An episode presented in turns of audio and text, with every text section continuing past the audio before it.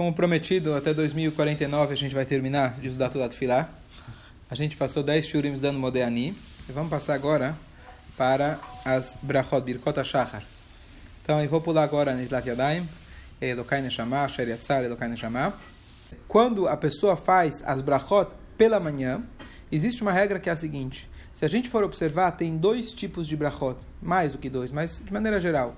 Tem Brachot que começam com Baruch Atah Hashem e terminam com Baruch Atah Hashem. Então, por exemplo, a primeira Brachá da Midah começa Baruch Atah Hashem Elokeinu e termina Baruch Atah Hashem Magen Avraham. Certo? Tem a outra brachá que a gente tem assim também, é na, no Yotzer Oru Vorechoshech, antes das brachot que a gente faz antes da, da, da do, do Shema. Baruch Atah Hashem Elokeinu Machlam Yotzer Oru Vorechoshech, Ose Shalom, logo depois do Baruchu. O Vore Takol, e termina com Baruch Atah Hashem Yotzer Ameorot. Essa é um tipo de brachá. Tem outras brachot que começam sem o Baruch. Por exemplo, Avat Olam Avtano. Tá certo? Elokai Neshama Shenatatabi. Que essa vai ser agora a terceira brachá. Tem a Nitlat Yadayim, a Sheriatzar, depois tem Elokai Neshama.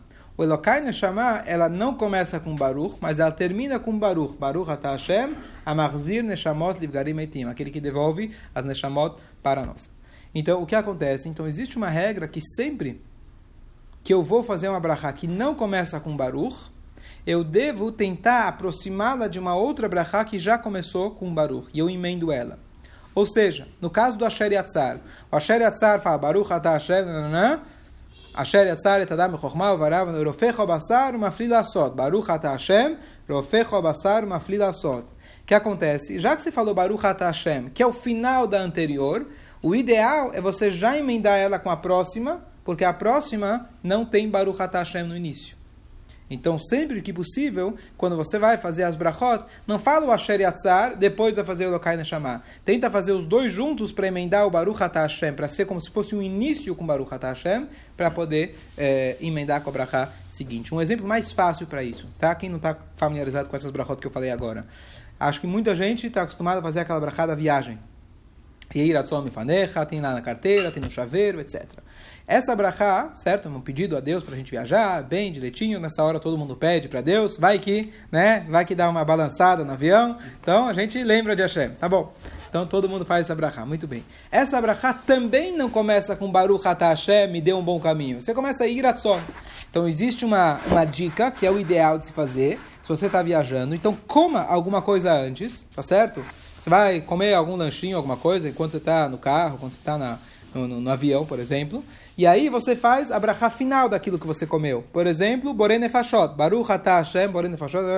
Aí você já emenda o Yeiratzon. Porque uma vez que você fez essa brachá, Baruch Atah Hashem, ela serve para o final da brachá anterior, e você emendou ela para começar a próxima que não tem o Baruch Atah Hashem. Então essa é a regra do quando uma brachá não começa com o nome de Hashem. Se a gente for observar na própria Midah, a estrutura da Midah também é assim. Você começa com Baruch Atah Hashem, depois as próximas não tem. Atakadosh, Atachonen, não começa com Baruch Hashem no começo. Então você emenda uma na outra, o primeiro Baruch Hashem como se, como se fosse que ele já serve para o início das brachot, todas as posteriores. Então isso é o primeiro lugar que isso aparece, é no próprio Asher Atzar da manhã.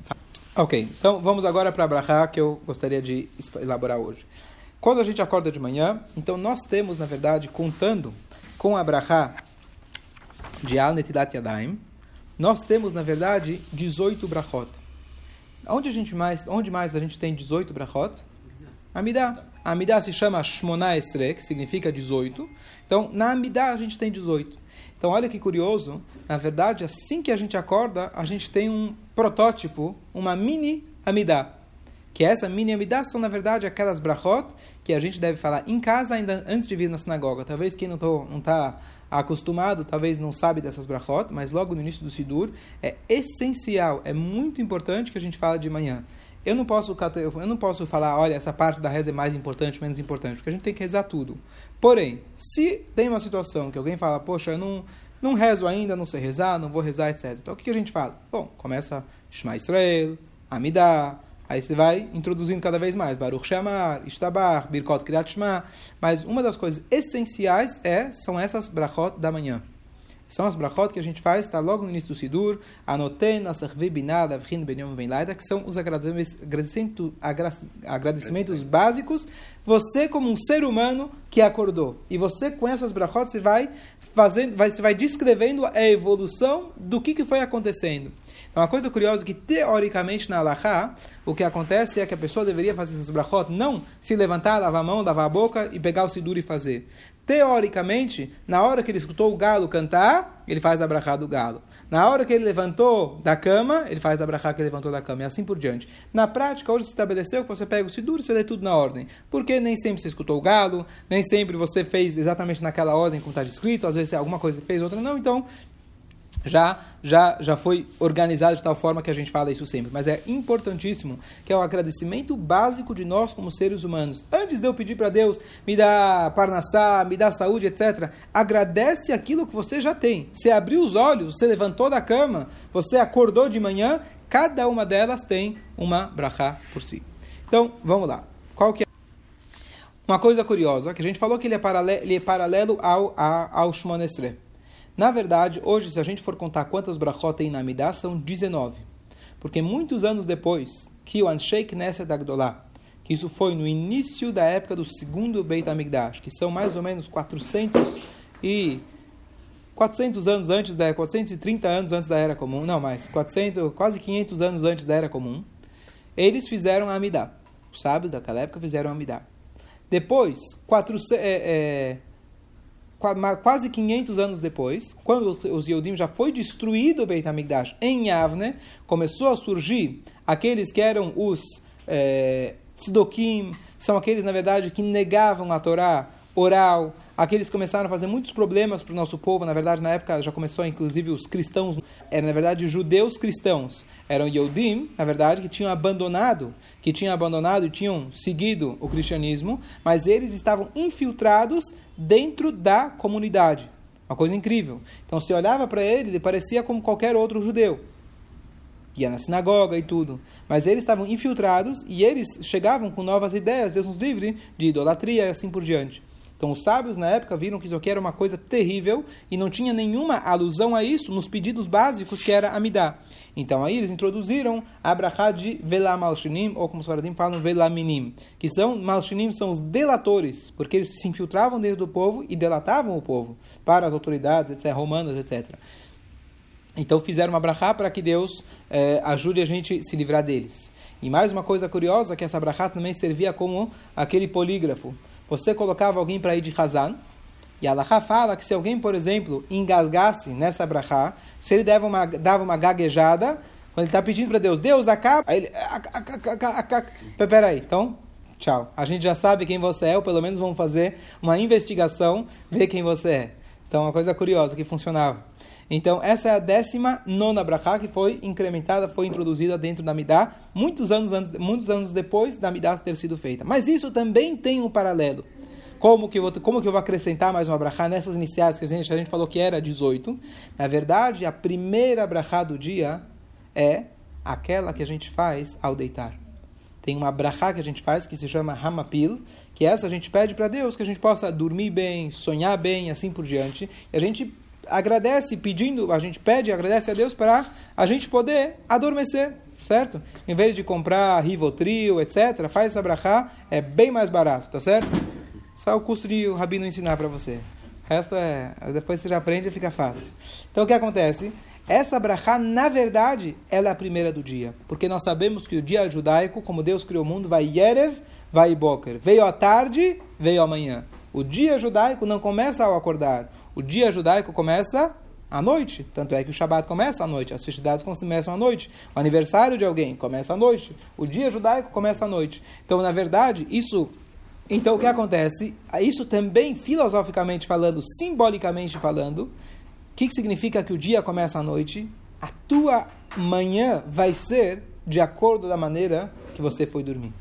Se você foi dormir como gente, você vai acordar como gente. Se você foi dormir, Deus nos livre, como um animal, essa linguagem, então você espera o quê? Como você vai conseguir levantar da cama? A verdade é que de manhã sim você precisa levantar como um animal. Allah fala que você tem que acordar como um leão. Igual que o leão tem garra, tem vontade, quando ele vai caçar, etc., assim você precisa acordar. Mas não no sentido animal, no sentido de pegar a garra do leão para poder servir a Deus. Então, a ideia é de que nós também temos uma décima nona brachá de manhã, que ela, na verdade, é a maneira como você vai dormir, que é uma pila que você faz antes de deitar. Agora, pergunta em relação ao Shema da noite e o Amapil. Está escrito que em relação ao Amapil tem discussões, etc., mas de maneira geral, deve-se evitar o máximo de falar depois do Amapil. O Amapil você não deve falar depois dele, não deve comer, não deve beber, nada. Casos extremos, você precisa, etc., você faz. O Shema se chama o Shema da cama. Não é que você precisa falar ele na cama ou deve falar na cama, pelo contrário, melhor você falar ele de sentado, bonito, etc., mas é logo ao ir deitar. Existe uma exceção, que se você sabe, se você chega em casa sempre muito cansado, você vai adormecer e etc., você vai perder de o Shema, então você faz ele um pouco antes para garantir que você faça. Mas de maneira geral, ele é ligado à cama. Se você, é, na hora que você terminou de comer, terminou de fazer tudo, você faz o Shema e aí você vai deitar. Esse é, esse é, o, esse é o ideal. Certo? Bom, vamos agora então àquela brachá. Anoten, a gente faz a brachá que é a seguinte: Baruch atah Hashem, Elokeinu melech olam, bendito és tu Hashem, nosso Deus, Rei do Universo. Anoten la servi biná, aquele que dá para o servir, servir ao galo. Biná significa conhecimento. Leavrin, para que ele possa discernir, perceber. Benyom ou vem laila, entre o dia e a noite. Significa Antigamente a pessoa acordava com o galo, então você agradece a Deus, que bom que eu tenho o galo. Eu não sei como, mas Hashem fez um jeito que o galo, ele sabe exatamente a hora da, do amanhecer. Antigamente as pessoas levantavam ao amanhecer, que na verdade essa é o ideal pela Allahá, a pessoa acordar ao amanhecer. Hoje as coisas mudaram porque a gente tem luz elétrica, então vai dormir mais tarde, acaba indo acordar mais tarde. Mas antigamente nasceu o sol, pega o cara do camponês, ele já está trabalhando, certo? As vacas estão lá esperando para tirar o leite, assim por diante. Então a gente agradece a Deus pelo galo. Então quem pensaria numa coisa dessas? Hoje você agradece a Deus, Sheassali celular, que me fez um celular que pode me acordar, tá certo? A segunda brachá que eu faria, que me fez os snooze certo? Que é aquele, é, como chama? É, é, soneca. soneca em português. O soneca, tá certo? Essa é a bracha mais importante ainda. Que eu posso apertar os nus e deixa dormir mais um pouco. Ou o bebê recém-nascido, opa, esse nem deixa dormir, tá certo? Está escrito que se você não dormiu 60 respirações, então aí é considerado que você nem dormiu, aí você nem faz as brachas. Tem uma questão toda complicada, às vezes nem faz. Então quem tem bebê, tá, às vezes nem faz as brachas, já está emendado do dia anterior, tá certo? Ok. De qualquer jeito, essa é a brachá. Nós sabemos que essas brachot são, foram fixadas por sábios. Esses sábios, na verdade, eles, eles é, sabiam é, fixar, é, inovar essas brachot, que seja realmente alinhada com a vontade de Hashem. E a vontade de Hashem é atemporal. Alguém poderia dizer, bom, para mim o gado não canta, tá certo? Aqui na cidade não tem galo. Número dois, quando eventualmente eu vou para um lugar que tem galo, eu não sei porquê, mas meia-noite já estão cantando. Não sei se já aconteceu com vocês. Eles estão meio desregulados, alguns. Tá certo? Eu estou querendo dormir e o cara tá lá, tá lá cantando. Tá certo? Que história é essa do galo? Será que é só o sentido literal ou tem algo um pouco mais profundo nessa brachá. E com certeza, esse é na verdade o objetivo do nosso estudo, igual que a gente estudou Modeani. Não vou demorar 10 aulas para explicar cada uma das brachot, mas só para a gente pegar a ideia do que, que significa hoje. Eu agradeço a Deus pelo galo. Óbvio, eu estou agradecendo ao fato que eu pude acordar. No caso, não foi o galo, foi o despertador ou foi o próprio sol. Eu pude acordar de manhã, estou feliz que eu acordei. Obrigado que o meu corpo, o meu sistema, você tem a a melatonina, tá certo? Aquele hormônio de que quando está escuro a gente naturalmente se sente mais cansado. Tem o hormônio da luz, que certo quando alguém dorme com luz acesa, etc., o corpo está descansando menos, assim por diante. Inclusive, é, recomendação médica, você pode ir em qualquer lugar, de não usar o celular logo antes de dormir. Inclusive, tem aquele modo no celular de você colocar noturno, porque essa luz realmente reflete no nosso cérebro, então ele fica imaginando que é dia e a gente não consegue relaxar. Só um, uma dica médica que eu vi recentemente já sabia, mas tinha esquecido. Então, é, essa é a ideia mais básica. Mas mais profundo do que isso é o seguinte: a linguagem que ele usa aqui é o galo, discernir entre o dia e a noite. Você precisa de tanto discernimento, você precisa ser tão sábio para conseguir distinguir o dia e a noite. Deus nos livre, mesmo um cego, ele consegue saber quando é dia e quando é noite, não? Não, não consegue? Não, então eu retiro. Tá bom? Falta de Baruch Hashem, falta de experiência. Mas, de maneira geral, nós, o nosso corpo já diz pra gente, você não precisa de grande entendimento. Qualquer pessoa sabe, qualquer pessoa sabe o que é dia, o que é noite. Quando você fala que precisa de discernimento, significa, eu tenho duas coisas muito parecidas, quase iguais, só quem é perito vai saber bater o olho e falar, esse é verdadeiro, esse é chinês, por exemplo. Tá certo? Aí você precisa de um profissional. Para saber dia e noite, dia e noite, na verdade, é o protótipo de duas coisas opostas. Quando eu quero falar, esse cara é totalmente diferente do outro, é entre o dia e a noite. São duas coisas completamente diferentes. Por que, que você precisa de biná? Então, aqui, na verdade, o sentido mais profundo é dia e noite no sentido espiritual. Dia significa bondade. Dia significa kedushá, santidade. Noite significa o oposto da santidade, a ausência a ausência do sol, a ausência do brilho, a ausência da presença divina. E o que acontece? Na vida, você tem aquela frase que diz: nem tudo que reluz é ouro. Porque a vida muitas vezes nos engana.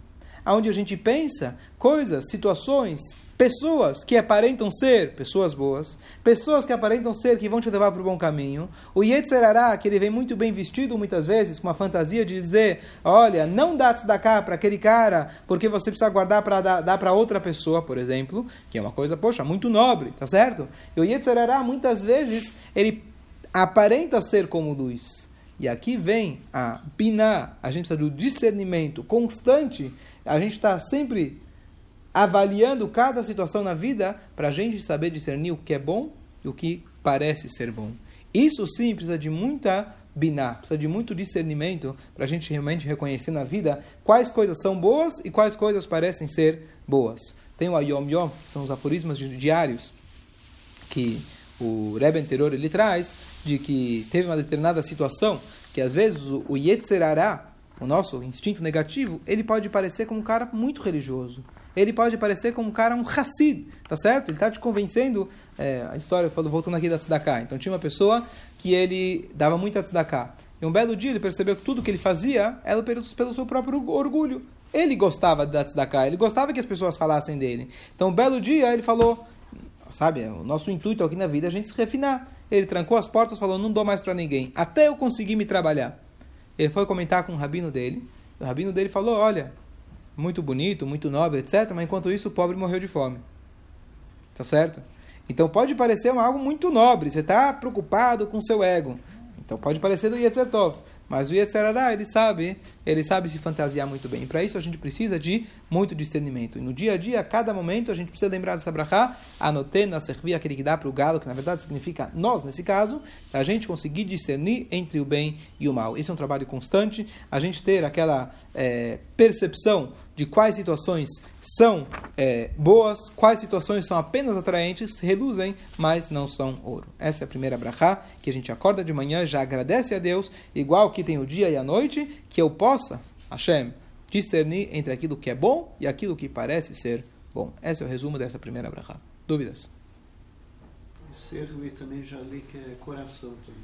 Servir é coração também. Ok, então a ideia do coração também significa você conseguir com o teu coração conseguir discernir entre o bem e o mal. Ok? Se Deus quiser, próximo shur a gente estuda a próxima brachá, todos convidados, no mesmo bate-canal.